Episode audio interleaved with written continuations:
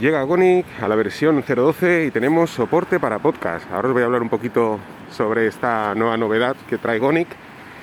Pero antes, un par de cosas. Eh, quería comentaros que ha habido problemas, algunos habéis tenido problemas, sobre todo por lo que he visto sois aquellos que tenéis iOS y es con un par de podcasts de los últimos.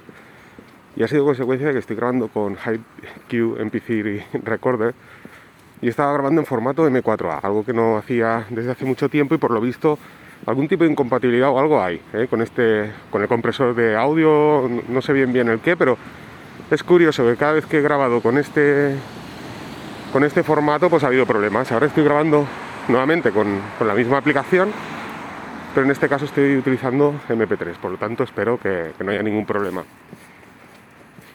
Eh, respecto, también quería comentaros, es verdad, ¿eh? David 8 bits, buenísimo.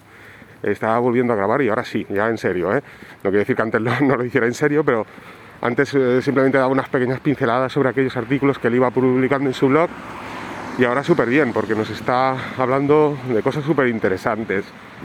Os dejaré aquí las notas del podcast su feed, porque como siempre sucede con los podcasts, la verdad que, que encontrar los feeds a veces es un poco complejo. Él está grabando en iBox y, bueno, es complicado a veces encontrar el feed. Al menos a mí me sucedió, ¿no? Y mirad que, joder, yo tengo un podcast y me costó encontrar el feed porque, ¿sabéis qué pasa? Que últimamente estoy volviendo a utilizar AntenaPod, eh, pasé a Pocket Cast, en Pocket Cast lo tengo y en AntenaPod no sé qué pasa porque a la hora de migrar los feeds, pues se me, se me perdió el feed y bueno, pues tuve que volverlo a buscar y toda la historia. Y al final, pues nada, lo encontré ya, ya te tengo ahí, David. Así que nada, buenísimo, recomiendo muchísimo escuchar el podcast porque si os gusta mi podcast, si os gusta el podcast de Atarea, os va a gustar el de David 8 bits seguro. O sea que, que ya os estáis suscribiendo. Respecto a Gonic, bueno, Gonic llega a esta versión, la 012, con soporte a podcast. Eh, estuve montando el, Docker, como sabéis, eh, se puede decir que formo parte del soporte oficial casi de Gonic porque en su día me puse en contacto con el desarrollador porque me pareció súper interesante el, servidor, eh, creé el Docker con arquitectura RM e incluso en la, documentación aparece mi Docker ¿no? como, como posibilidad si lo que quieres es instalarte Gonic en una Raspberry, por ejemplo, o con arquitectura, claro, ARM. Así que me puse manos a la obra y oye, no me funcionaba. Y bueno, no me funcionaba, ¿por qué? Pues porque no leí la documentación. Resulta que con la nueva actualización, para que todo funcione correctamente, tienes que crear un directorio llamado podcast. Si no lo haces, no te va a funcionar. Así que si actualizáis a esta nueva versión de Goni, ya sea con mi, con mi Docker o con el Docker oficial, pues es necesario el tener que, crear este nuevo directorio. En las últimas versiones estuve poniendo el número de versión en el, en el Docker. Ahora lo estoy haciendo igual y además estoy utilizando pues la etiqueta el como última versión, ¿vale? Así que si montáis el contenedor con la última versión de latest, pues pues eh, cada vez que actualice pues tendréis la última versión. En el artículo que creé en el blog de Yugi pues lo, lo he actualizado. Así que si queréis instalar Goni, pues tan sencillo como ir a ese a ese artículo y montarlo, porque un poco la gracia es eso, ¿eh? no es crear nuevos artículos, sino actualizar también los antiguos.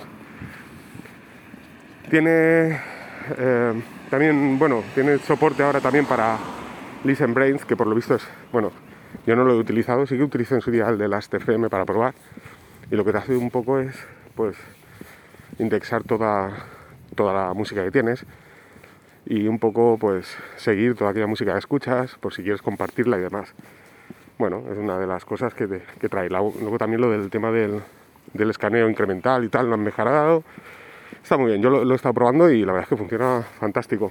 Eh, sí que quería deciros que el tema podcast es genial, ¿eh? porque te puedes suscribir a través de la, página de administración, o sea, tú pones el, el podcast, el feed que te quieres suscribir, te suscribes, te salen todos los dispositivos, eh, te permite el poder descargar esos episodios y tenerlos en, en tu servidor y luego pues tú remotamente con una aplicación, con la API de Subsonic, pues puedes escuchar esos capítulos, solo aquellos capítulos que estén descargados en el, en el servidor. Con el cliente tú le puedes decir que se descargue ese, ese episodio, se descarga en el servidor y luego pues remotamente lo escuchas. Lo que sí que no he encontrado, lo tiene el cliente por ejemplo, es poder actualizar para que te actualice los últimos episodios publicados.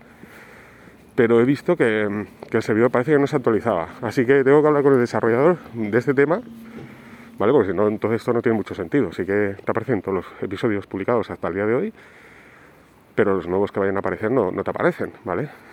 Y bueno, quiero hablar, a ver, probablemente es que no lo estoy haciendo bien, ¿de acuerdo? Pero bueno, voy a preguntar a ver cómo, cómo hacerlo, ¿no? Cómo actualizar estos feeds. Y también, de segundo, pues decir que el, está probando el, el feed de Atareado, de David Ochovich, de Apelianos, todo funciona perfecto y pongo el de YouGeek y no funciona, ¿vale? O sea que también le voy a comentar, no sé si es algo por la tipografía o algo que, no lo pilla bien. Lo digo porque he puesto el de Anchor, he puesto el mío directo de la página web y también el de el que utilizo de FeedReader, no, perdón, el de FeedBurner, perdón, FeedBurner, que es de Google, que es el, feed principal también, y ninguno de los tres funciona, así que debe ser algo de, esto, así que hablaré con ellos a ver qué tal. Y por último, eh, actualizando Qt Browser. He actualizado Qt Browser a la última versión, me he vuelto medio loco. Y lo mismo que se me sucedía con, con Gonic, el hecho de no leer la documentación. He visto un par de artículos publicados últimamente donde hablaban de Qt Browser versión 2, ¿vale? La nueva novedad. Ayer se ha actualizado la versión 2.02, así que en los repositorios de Ubuntu de la 20.04 estamos en Gonic 1.10. Así que digo, bueno, pues voy a actualizar, ¿no? me volví loco, me volví un poco loco porque esos artículos, el modo de actualización es de, las versiones anteriores y ahora no funcionan. Así que, bueno, pues eso, perdí bastante el tiempo, me volví medio loco y al final pues encontré el modo de hacerlo. ¿Y dónde lo encontré? Pues en la documentación oficial. Así que, bueno, eh, si voy a probarlo hoy también, nuevamente, si me funciona bien la actualización, porque claro, y sale un montón de dependencias, toqué un montón de historias y ya no sé bien bien lo que... O sea, sí que seguí la documentación y al final funcionó, pero no quiero dejarme ninguna dependencia por ahí colgada y que si publico el artículo y queréis utilizar Qt Browser, pues no os quedéis con la sensación de que no funciona. Entonces, pues bueno, volveré otra vez a testearlo y si, y si me funciona, pues ya os explicaré cómo hacerlo y lo dejaré. Pero bueno, un poco más, volvemos al tema de, de los copia-pega. Así que bueno, no me extiendo mucho más. Venga, un saludo a todos y nos vamos escuchando.